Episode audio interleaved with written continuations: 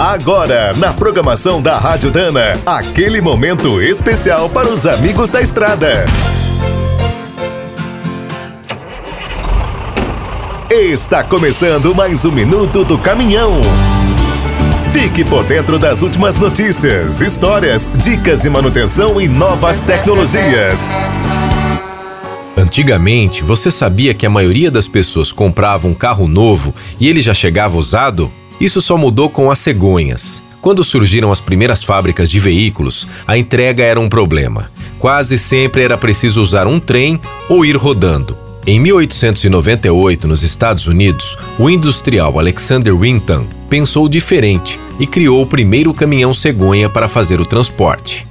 Hoje, conforme as leis de cada país, os implementos chegam a levar até 20 carros. Esses modelos contam com um piso superior duplo. No Brasil, as entregas improvisadas duraram décadas. Usavam trens, barcos, carrocerias de caminhões comuns ou grupos de motoristas. As cegonhas só dominaram quando a produção nacional de veículos deslanchou a partir de 1956.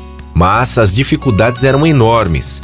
Nos primeiros anos, existiam poucas opções de cavalos mecânicos e muitas vezes um caminhão transportava apenas quatro carros. Mesmo quando chegaram os brutos potentes e as carretas para 11 veículos, era preciso encarar estradas de terra, atoleiros e balsas. Com muita garra, os cegonheiros venceram e se espalharam pelo país. Só no Sindicato Nacional estão registrados mais de 3.600 caminhões.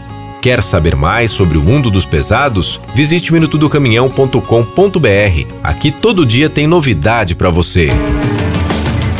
O Minuto do Caminhão é um oferecimento de Spicer e Álvaros, a dupla imbatível em componentes de transmissão, suspensão e direção. Quem é do trecho já sabe, para ficar bem informado, a Rádio Dana é sempre a melhor sintonia.